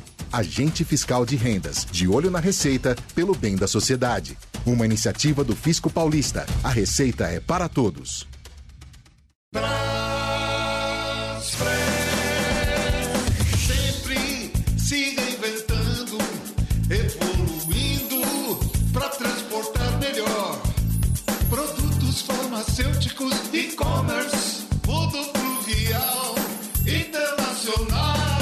Pela Aeropress.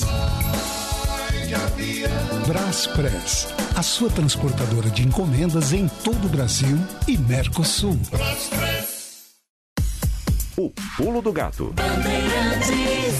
6 horas e 35 minutos, boca no trombone aqui a repercussão. A Sky responde à reclamação que nos foi encaminhada por Luiz Carlos Jimenez de Souza, entrou em contato com o cliente e foram prestados todos os esclarecimentos que ele solicitava aqui ao programa e à Sky. Também a prefeitura responde à reclamação de Sandro de Paiva, numa rua que não tem logradouro, não aparece o nome da rua no Google Maps fica na Avenida Campanella, e ele mandou uma foto aqui, o nosso ouvinte Sandro, a Prefeitura de São Paulo, por meio da Subprefeitura Itaquera, informa que após vistoria no local, mencionado pelo nosso ouvinte, foi constatado que o muro foi construído dentro das medidas do limite do terreno do proprietário, que era a indagação do nosso ouvinte. E a administração regional realizou uma pesquisa nas medidas do lote, constatando que está, que está regular. E em relação ao mato alto no entorno, a administração regional fará o serviço de capinação nesta semana. Também recebemos a resposta da Enel à reclamação encaminhada pelo Valdir Navarro, esclarecendo que a regularização dos cabos e restabelecimento do sinal de telecomunicações é de responsabilidade das operadoras, que são comunicadas de todas as obras feitas pela distribuidora para que acompanhem e adequem seus ativos de acordo com as normas técnicas. Era sobre fios soltos, né? A companhia informa ainda que notificará as empresas para regularizarem os cabos de forma emergencial para garantir a segurança do entorno. Tá aí então informações sobre as reclamações que são encaminhadas aqui para o programa no Boca no Trombone. Você pode mandar a sua reclamação para o e-mail pulo do gato, tudo junto, arroba band.com.br, com um resumo ali do seu problema, se tiver algum documento para anexar e também é claro, trazer ali os seus dados, né? Ainda que você peça o anonimato, a gente não vai encaminhar, dependendo do tipo de reclamação, o seu nome, né, para a autoridade competente, para a empresa, mas é importante para o nosso registro aqui que tenhamos as suas informações, até para dar uma resposta para você, ouvinte, quando tivermos um retorno, hein? E o Boca no Trombone, você sabe, falou, repercutiu aqui, temos a resposta sempre para os nossos ouvintes dos problemas que são trazidos para o programa. São 6 horas e 37 minutos. Já já a gente vai conversar com o Joel Datena no Bora São Paulo sobre o endurecimento da pandemia em São Paulo. Hein? Devemos ter aí é, regressão de fase, fase vermelha, que por enquanto é a fase mais crítica, né? Da quarentena em São Paulo, com maior número de restrições, estuda-se uma fase roxa. Ontem nós conversamos no Jornal da Bandeirantes, gente, com o Dr. Paulo Menezes, que é um dos coordenadores do Centro de Contingência para o Coronavírus aqui em São Paulo, e ele disse muito abertamente que os números preocupam, Silvana. Os números são muito preocupantes de número de mortos, de internados, ocupação em UTI, e isso tem feito com que prefeitos né, tenham um movimento diferente daquele que nós observávamos em outros momentos da pandemia, quando o Estado endurecia as regras e os prefeitos vinham pedir a liberação de algumas atividades, vinham pedir é, um pouco mais de cautela nas decisões tomadas pelo Palácio dos Bandeirantes. Agora nós estamos vendo as prefeituras endurecendo ainda mais as restrições antes mesmo dessa medida ser tomada pelo Palácio dos Bandeirantes. Como você disse, hoje o governador de São Paulo, João Dória, vai anunciar é, novidades a respeito da quarentena aqui em São Paulo e muito provavelmente nós teremos a fase vermelha de volta aqui no estado de São Paulo, em todo o estado, por conta desses números. Vai ser o assunto da nossa conexão já já com o Joel da Atena na tela da Band. O ouvinte Rui Andrade é do bairro de Piranga e ele fala que lá tem a UBS São Vicente de Paula, junto ao 17º DP. Não tem fila, continua assim, sempre o dia inteiro. É uma boa informação aí, um bom lugar para o pessoal procurar hoje para vacinação. Tiago Belo Salgado, hoje é aniversário da Guarda Civil Municipal de Botucatu. Estamos completando 15 anos, faço parte dessa instituição desde o início, tenho muito orgulho e honra. Começamos com 30 agentes, hoje somos 75. Um miado, a, a, miado é com a Ailton, miado para a instituição Sangue Azul que jurou proteger e servir Botucatu. Um abraço, então, à instituição. Também a Neide Cunha de Fernandópolis, acompanhando a Bandeirantes desde as quatro da madrugada, pedindo um abraço para Ed Jair, Nair Freitas, Glebinho e Adriana Pavani. Bom, tem muita gente também perguntando sobre os postos drive-thru, né, para vacinação. A gente falou agora há pouco, né, Silvana? É sempre importante repetir os principais deles, aqueles que podem receber o maior volume de carros na zona leste de São Paulo, drive-thru Arena Corinthians que fica ali próximo à Radial Leste, né? O acesso é sinalizado já pela Radial para quem vem na região. Na região sudeste é, de São Paulo, temos lá na Vila Prudente o posto e agora o Joel está chamando, na sequência a gente já trata.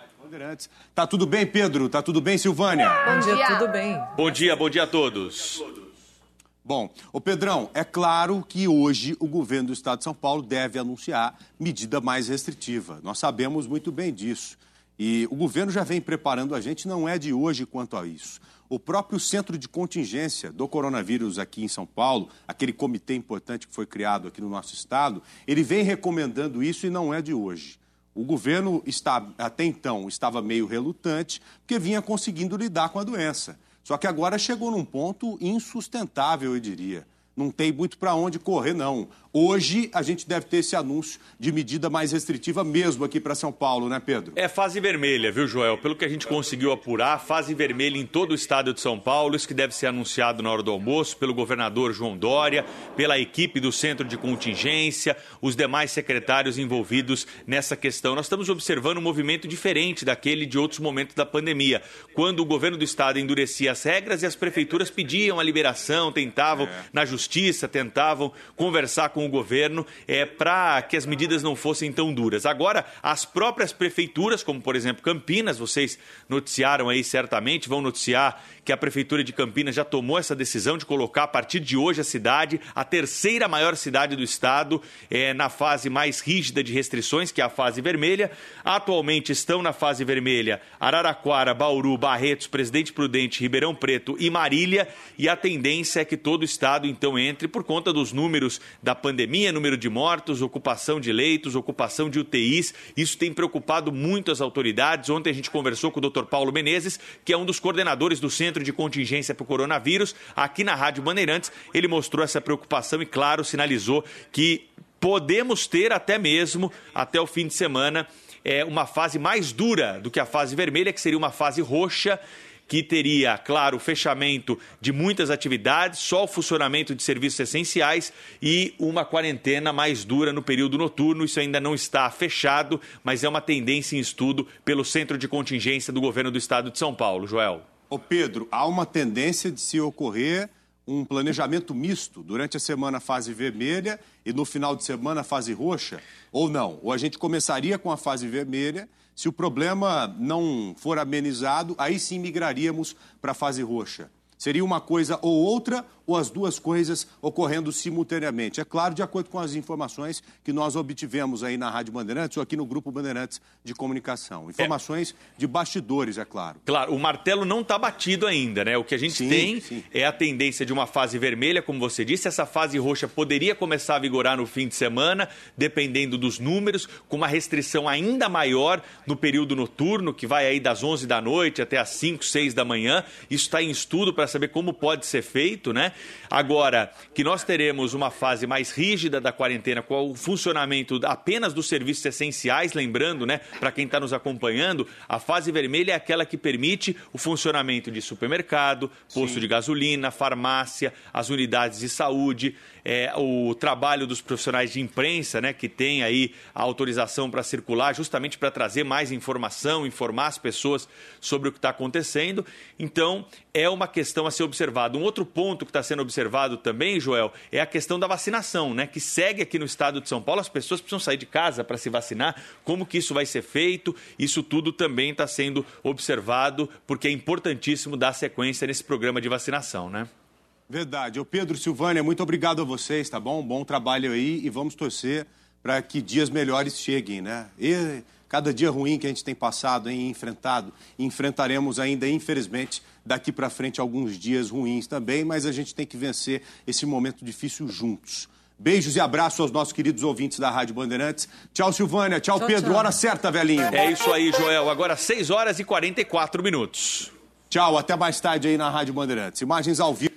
Tá aí o Joel, então, no Bora São Paulo, tratando com a gente do principal notícia, da principal notícia do dia, né, no estado de São Paulo, essa questão que vai ser observada, anunciada pelo governo do estado, que teremos pela frente por conta da pandemia da Covid-19. O quinto sinal está marcando 6h45.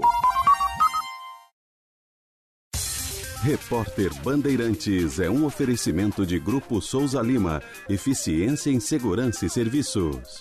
Repórter Bandeirantes. 6 horas e 45 minutos. O Centro Estadual de Vigilância em Saúde do Rio Grande do Sul e a Diretoria de Vigilância em Saúde de Porto Alegre declaram transmissão comunitária da variante amazônica do coronavírus na capital gaúcha. A transmissão é considerada comunitária quando não é possível rastrear a origem da infecção, indicando que o vírus já circula naquela região. Foram identificados 21 casos de pessoas residentes em Porto Alegre com a nova variante. Em 13 deles, os pacientes não tiveram contato com pessoas que estiverem regiões que circula, onde circula a nova cepa. 6h46, em Brasília, o número de pacientes diagnosticados com Covid-19 não para de subir e o nível de ocupação de leitos de UTI segue acima dos 90%. As informações agora com o repórter Márcio Rocha. A quantidade de novos casos de contaminados registrados na segunda-feira pode indicar que a pandemia da Covid-19 voltou a ter uma forte tendência de crescimento, justamente na semana que a capital do país chega aos 300 mil contaminados. De acordo com os números divulgados pela Secretaria de Saúde, a quantidade de novos registros no início da semana no Distrito Federal foi de 2.142. Além disso, o um número maior que esse registrado na segunda-feira só foi alcançado no dia 12 de agosto de 2020 2020, quando 2.251 novos pacientes foram confirmados. O número de leitos de UTI continua preocupando, já que tanto na rede privada quanto na rede pública continua em torno de 90% de ocupação, com cerca de 90 pessoas na fila de espera. 6h47. Sou experiente, mas também moderno. Sou inovação, ação. Sou nacional e sou fundamental. Sou forte. Sou diversos serviços e o melhor custo-benefício. Sou parceria e credibilidade. Sou a sua tranquilidade. Souza Lima. Uma empresa líder com diversos serviços para todas as empresas. Sou tudo o que o seu negócio precisa.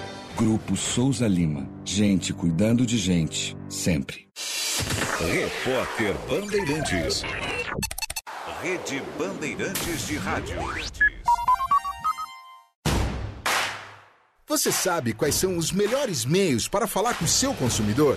Talvez a sua marca esteja pagando mais do que deveria para impactar o público-alvo. É por isso que a OMZ nasceu. Através da gestão da informação e marketing analytics, somos uma agência que se desafia a encontrar a melhor relação entre preço justo de propaganda e alta qualidade em comunicação. Quer saber como? Acesse omz.ag e fale com a gente. O pulo do gato. Agora, lá vem o comentário, a opinião de Milton Neves. Milton Neves, mais uma vez, seja bem-vindo aqui ao Pulo do Gato, Milton. Bom dia para você. Bom dia para você, Pedro Campos. Muito bom dia, Silvânia Alves, bom do dia. Pulo do Gato, diariamente necessário. Nossos ouvintes logo cedinho, estamos aqui tocando a bola. E antes de mais nada, eu quero falar de Ibramovic. Ibrahimovic, né, o sueco, quase 40 anos, mas fazendo grandes gols ainda na Itália, e ele falou uma coisa interessante ontem, saiu na capa do UOL. Ibra rebate o gênio LeBron James. Nós, atletas, unimos o mundo. A política divide. Esse recado do sueco serve também para quem fez filme para desahomenagear o rei Pelé injustiça e ingratidão, ou maldade, viés político com efeito retroativo contra o Pelé, como se ele tivesse condição na época que jogava a bola e dominava o mundo, entenderam? Como se ele tivesse condição de ser um Luther King.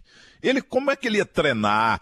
Ele ia ser ativista, ativista de, eh, racial, entendeu? Contra o racismo, essa coisa nojenta. Mas o Pelé, o negócio dele era jogar, jogar e jogar. Mal dormia, dormia em aviões entendeu? Carregava o time do Santos nas costas, a seleção brasileira também. Vamos aqui, atenção agora ao placar de hoje.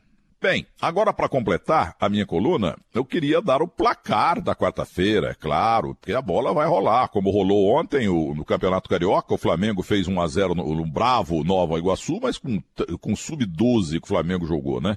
Mas hoje o Carioca segue. Macaé e Bangu, Volta Redonda e Madureira, Botafogo e Boa Vista, Vasco e Portuguesa. Esses quatro jogos vão, vão ser 0 a 0 porque o futebol do Rio tá bem no zero, viu? Sessão feita o Fluminense e o Flamengo.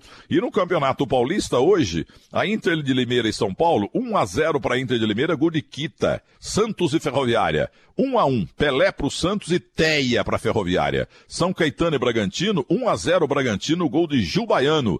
Corinthians e Palmeiras, esse jogo ameaçado aí pelo Covid, mas acontecendo, o Palmeiras ganha do Corinthians por 1 a 0 porque o time do Corinthians é muito fraco.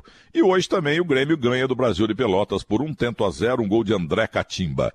E temos também o Campeonato Mineiro, né? O Cruzeiro pega a Caldense em BH, capital mundial do Galo. Agora eu sou cidadão Belo Horizontino com muita honra porque eu sou mineiro também.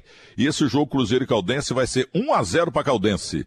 Um passe de Ailton Lira e o gol marcado por Walter Casagrande Júnior e Bom Dia Brasil.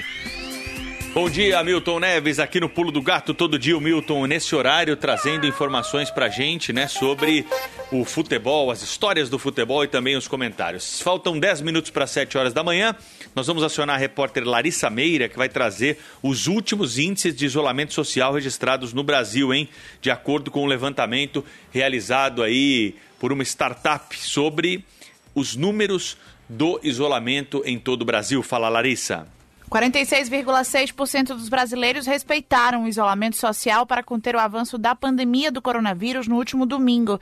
É o que aponta um levantamento da startup Inloco. O estado que mais teve cumpridores de isolamento foi Santa Catarina, com 55,43%, seguido por Amazonas, com 53,81%, e a Bahia, onde 53,7% respeitaram as restrições. Tocantins foi onde menos as pessoas se isolaram, 41,38%. O cálculo do índice de isolamento é feito através do serviço de geolocalização dos dispositivos móveis, como celulares e tablets.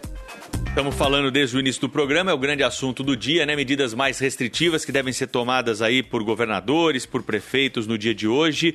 É uma situação muito difícil, né? Essa enfrentada por conta dos números da pandemia em todo o território nacional. O jornalista Fernando Mitre está aqui para comentar o pior momento da pandemia no Brasil e o que precisamos fazer para que essa crise não se agrave ainda mais. Política com Fernando Mitre. Os números da ofensiva desse vírus, que estiveram muito altos em junho, julho, caíram bastante depois, mas como agora nunca estiveram tão catastróficos. E a catástrofe continua piorando, vai piorar. Novas medidas de restrições são e serão tomadas, governadores e prefeitos se mobilizam, Congresso junto, Planalto sob pressão, o quadro trágico é a prova final de que o engajamento tem que ser total contra a pandemia. O combate ao vírus foi muito dificultado pela desunião das autoridades e negacionismos vários por aí, destaque para o do presidente. O único caminho real e consequente nessa luta, que é a vacinação, precisa de toda a força dos governos, tirar o atraso, é o que se tem a fazer. Não cabe mais freio de mão. Nessa quarta-feira, toma minha vacina. O que vem junto? Um alívio individual? Não há clima para isso, quando a vacina ainda não chegou ao braço de 4%, 4% dos brasileiros. E quando se sabe que o impacto significativo sobre a pandemia só deve acontecer em maio, dependendo ainda do ritmo da vacinação. Rádio Bandeirantes. Aqui você se informa. 6h53, boca no trombone. O ouvinte Oswaldo Gomes do Carmo põe a boca no trombone contra a BRK na cidade de Mauá. Água e, e esgoto. É, córregos transbordando, águas contaminadas. Vamos encaminhar a reclamação dele. Também o José Carlos da Silva, que mora em Pirituba, reclama do cartão de crédito, crédito C6 Bank quanto à pessoa física. Estão cobrando uma anuidade de R$ 82,00 e débitos da fatura continuam sendo cobrados até dezembro de 2020, quando ele resolveu cancelar a conta por falta de comunicação eficiente com o banco. Cancelamento solicitado, mas informaram que leva ainda 30 dias para concretizar e ele coloca a boca no trombone.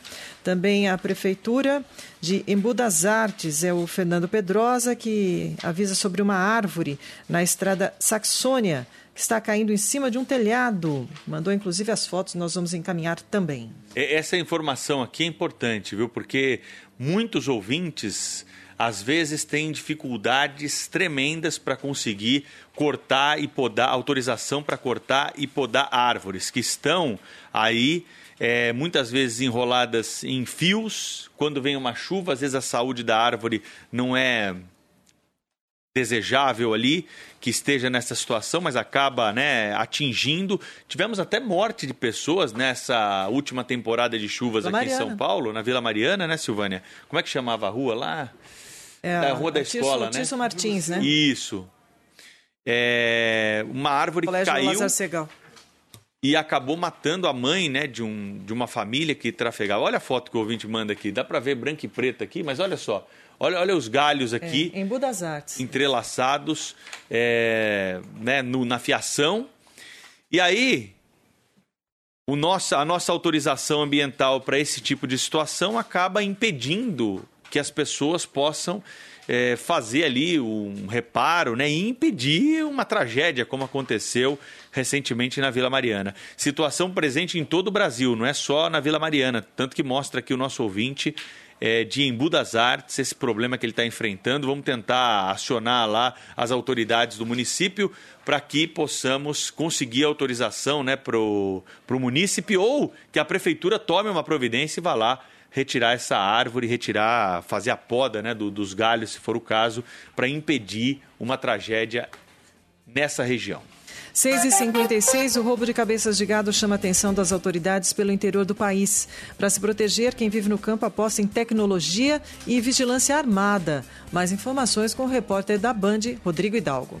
O produtor rural Frederico Coutinho desabafa ao falar da insegurança no campo. Tem produtor que luta 20, 30, 40 anos para adquirir esse bem, que, que é dali que ele tira o salário dele, tira o sustento, e eles vão, vão olhando a nossa propriedade, preparando como que vai ser o crime, amarra pessoas, agride. Câmeras no pasto, nos corredores, próximas à cerca e até no silo. A propriedade rural de quase 500 hectares em Pouso Alegre do Frederico é vigiada 24 horas por dia. O medo é da ação de bandidos. A propriedade no extremo sul de Minas Gerais já foi alvo de ladrões de gado seis vezes no período de três anos. Cansado de tanto prejuízo, ele investiu 30 mil reais em câmeras de segurança para monitorar toda a área. A 190 quilômetros de Pouso Alegre, Alisson Campos tem uma criação de gado das raças Nelore e Tabapuã, duas das mais valorizadas no mercado. Na calada da noite, em poucas horas, os bandidos levaram 20 cabeças, um prejuízo de 85 mil reais. A comunicação virou a arma de proteção para os produtores rurais de um bairro de Turvolândia, no sul de Minas. Funcionários das propriedades trocam mensagens por celular assim que percebem alguma atitude suspeita. Quando isso acontece, a patrulha rural é acionada. As dificuldades para a polícia são a grande extensão da área e as diversas rotas de fuga na região. O produtor Eduardo Almeida Meirelles fala sobre a união dos vizinhos. Tentamos nos organizar, ou seja, comunicação entre os produtores rurais, ou seja, entre os próprios funcionários que residem na fazenda. Qualquer movimento suspeito é, em horas impróprias, existe uma comunicação em primeiro entre os produtores e até através da polícia militar. No Rio Grande do Sul, por exemplo, um dos estados alvo das quadrilhas, são em média 15 casos por dia. Só 6% dos crimes terminam com os bandidos na cadeia. Como última solução, muitos fazendeiros têm apelado para vigilâncias armadas para proteger o gado. Um trator hoje mais barato, um trator mais barato, hoje é 100 mil reais. Um bezerro hoje é 2.500 reais. Ele causa um prejuízo enorme para os produtores, os moradores do meio rural. E às vezes ele fica uma, duas semanas preso e já solta acaba acontecendo que os produtores rurais vão ter que se armar para defender sua família e seus bens. Agora são 6h59. Um abraço para o André da Mata, que mora na Alemanha, completando 14 anos de casamento com a dona Telma. E também muitos ouvintes continuam reclamando do trânsito na rodovia Cônego Domênico Rangoni. A gente repete, foi um engavetamento, aconteceu ontem à noite, mas a pista ainda está parcialmente interditada. Neste momento, a lentidão, segundo a Ecovias, é do 266 ao 267, com interdição parcial. É a pista sentido Guarujá, litoral norte. Começa hoje a vacinação em São Paulo para quem tem 77 anos ou mais, você pode se vacinar nos postos de vacinação se não lembrava dessa informação, tá aqui a lembrança no pulo do gato, tá encontrando algum problema, manda mensagem para nós, hein? Nosso WhatsApp está aí à disposição, 11 99904 8756. Agora tem as principais notícias do Brasil e do mundo no Jornal Primeira Hora. Eu volto logo mais às 8 com a Thaís Freitas, o Cláudio Humberto e depois o Eduardo Castro no Jornal da Bandeirantes. Gente, o pulo volta amanhã às 5h30. Tchau, Silvânia. Tchau, Pedro. Tchau, gente. Obrigada. Fiquem com Deus.